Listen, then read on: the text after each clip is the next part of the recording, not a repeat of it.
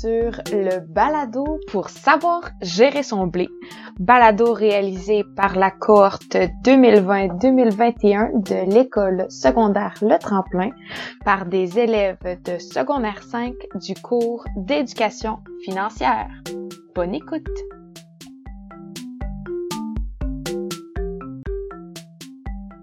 Un balado par les jeunes pour les jeunes. Bienvenue à ce nouvel épisode du balado pour savoir gérer son blé.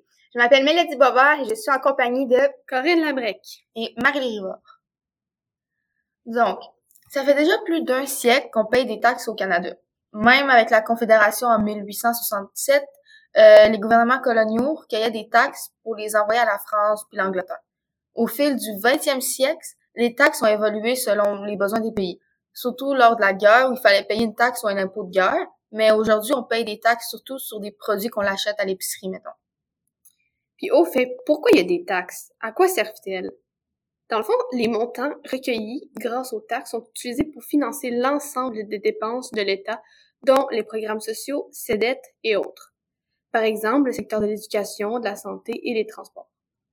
Au Québec, il y a deux sortes de taxes. Il y a la taxe fédérale, qui est la TPS, euh, la taxe sur les produits et services. Il y a aussi la taxe provinciale, qui est la TVQ, la taxe de vente du Québec. La TPS représente 5% du prix et la TVQ 9,97%. De plus, ce ne sont pas tous euh, les produits qui sont taxables. Les produits alimentaires essentiels de base comme les fruits, les légumes, les œufs, le pain, les céréales, le poisson, la viande, les produits laitiers sont détaxés. Puis pourquoi ces produits-là sont pas taxés? Parce que ce sont des produits qui sont jugés essentiels à notre consommation. Ce sont des produits de base de notre alimentation. Dans le fond, euh, les produits qui sont prêts à manger sont taxables. Par exemple, un poulet cru n'est pas taxable, mais tandis qu'un poulet déjà cuit et préparé, euh, il l'est. Donc, il y a plusieurs types de taxes qui existent. On pourrait les appeler les taxes spéciales. C'est outre la TPS et la TVQ. Il y a des taxes pour certains sujets qui se rajoutent, comme la taxe spécifique sur les boissons et alcooliques. Au Québec, à l'achat de boissons alcoolisées, en fait, une taxe entre en jeu. Puis euh, celle-ci se cumule sur le prix total, mais cette taxe est pas figée sur la facture. Qu'est-ce que tu faisais par figée? Euh, ça veut dire que elle est là, mais quand on a le reçu, mettons, on la voit pas. Elle est comme déjà inclus dans le prix. Ouais. Puis il y a aussi des taxes, mettons, sur l'hébergement puis sur la prime d'assurance. Puis euh, l'hébergement, ça sert à assurer, euh, mettons, le financement du fonds de partenariat touristique mis au pied pour soutenir euh, l'industrie touristique québécoise. Puis ben, les primes d'assurance, c'est selon vos activités commerciales. Si vous êtes tenu de payer ou de percevoir la taxe sur les primes d'assurance, elle va s'appliquer à un taux de 9% Puis ben il y a aussi des taxes que, mettons, je pensais pas qui existaient. J'ai découvert ça il y a pas longtemps. Donc, il y a la taxe sur le pari mutuel, puis il y a aussi la taxe municipale pour le 911. Euh, pour le pari mutuel, le paiement peut s'effectuer à la fin du mois, puis est élevé de 2,5% puis c'est calculé sur tout le montant de vos enjeux. C'est quoi ça, le pari mutuel? C'est, mettons, tous les jeux que tu gages de l'argent. Genre les casinos puis les courses de cheval. Ouais, en plein ça.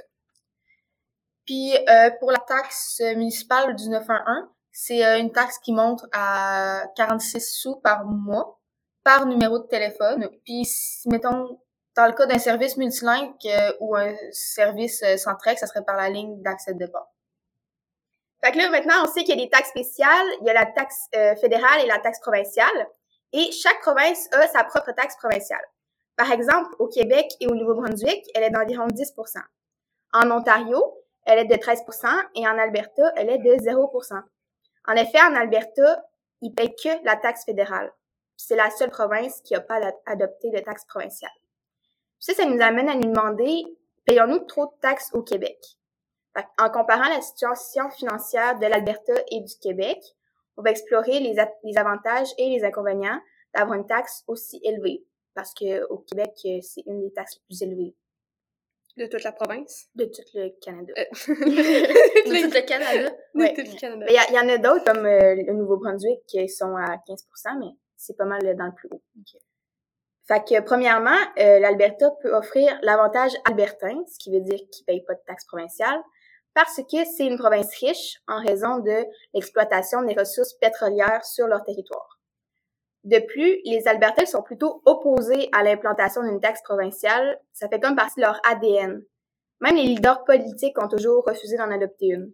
Puis ça, c'est peu importe leur parti politique. Ouais, peu importe leur parti politique, ils savent très bien que ce serait du suicide politique tellement qu'elle est mal aimée. C'est étonnant ça parce que l'Alberta, ça a été la première province qui a imposé une taxe euh, qui a été justement annulée un an après à cause de son impopularité. C'était dans les années 1930, si je me souviens bien, puis la taxe était de seulement 2% Pourtant, c'est pas beaucoup, 2% Je comprends pas pourquoi ils ont tant pas aimé ça. Je comprends pas non plus. puis, euh, ben c'est ça. Là-bas, on préfère euh, contrôler les dépenses plutôt que de puiser dans la poche des contribuables. C'est quoi un contribuable? C'est les personnes qui paient les impôts et les taxes. Dans le fond, les, la population. Puis bien que c'est attrayant, l'absence d'une taxe a des inconvénients. Par exemple, puisque leur économie repose presque seulement sur la vente de pétrole, en 2015, la chute de pétrole les a plongés dans un important déficit. Puis ça, un déficit, c'est quand que un gouvernement dépense plus d'argent qu'il en gagne, puis c'est genre ça augmente sa dette. Ils se trouvent donc dans une situation qui est pas stable, puis ça les condamne à subir les contre-coups de l'évolution mondiale des cours du pétrole, donc euh, les changements de prix du pétrole. Euh, de plus, l'Alberta n'offre pas à sa population des services sociaux aussi abordables que le Québec. Par exemple, euh, ici au Québec, il y a de bien meilleurs services sociaux publics et le Québec est très généreux avec les crédits d'impôt remboursables et les allocations familiales. Ben, tout ça, c'est payé grâce aux taxes et aux impôts. Si Québec mettait en place le même système fiscal que l'Alberta, euh, le même système fiscal, c'est comme un peu le même système, euh, c'est des lois qui euh, encadrent toutes les... Euh, l'argent. L'argent, c'est ça, le, la finance, tout ça. Mais justement, s'il y avait le même système fiscal que l'Alberta, ses revenus baisseraient de 44% Ça, c'est selon une, nouvelle étude qui a été faite euh, euh, à l'Université de Sherbrooke en fiscalité et finances publiques. C'est quand même gros. Hein. C'est vraiment énorme. Puis, pourrait donc pas se permettre d'offrir autant de services qu'il en offre en ce moment. Ce qui est impressionnant, c'est que l'Alberta va chercher dans les poches de ses contribuables 28,8 milliards de dollars de moins que le Québec. Euh, Est-ce que c'est bien ou mal? je crois vraiment que ça dépend encore de l'opinion de chacun et c'est surtout une question de choix.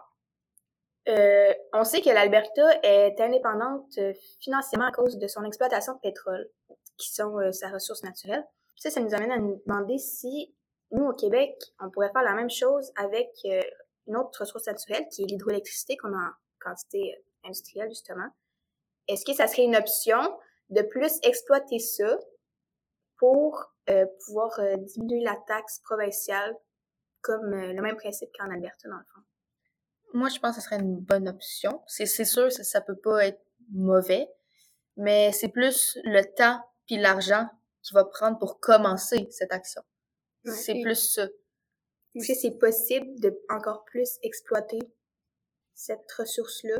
Est-ce que ça va avoir plus de répercussions? Est-ce que ça va vraiment changer de quoi? Ouais, ça va-tu vraiment changer de quoi? Au final, on va revenir tout le temps à la même affaire. Mais euh, en même temps, euh, comparé au pétrole, l'hydroélectricité, c'est une ressource euh, renouvelable. Oui, c'est déjà mieux. Elle va pas s'épuiser. C'est risqué pour l'Alberta, je trouve, de... de tout miser. Tout miser sur le pétrole. Le pétrole sur une ressource qui va pas durer tout le temps. ils vont devoir trouver un, une route de sauvetage, ça peut pas... une euh, alternative, c'est sûr. Faudrait peut-être qu'il voient pour un entre-deux. Mais je pense qu'ici, comme on est tous d'accord sur la même chose, c'est qu'au Québec, on est bien en termes de situation financière comparé à plusieurs autres pays. Puis je pense pas que la taxe soit trop élevée. J'ai l'impression qu'en ce moment, on est comme dans un cycle qui va bien pour nous, puis on a toujours vraiment marché comme ça, fait que pourquoi pas continuer comme ça? C'est ça. Tu sais, la, la taxe est quand même élevée, mais je pense que ça a des avantages. Ça a des points positifs et des points négatifs, c'est sûr, mais ça marche bien.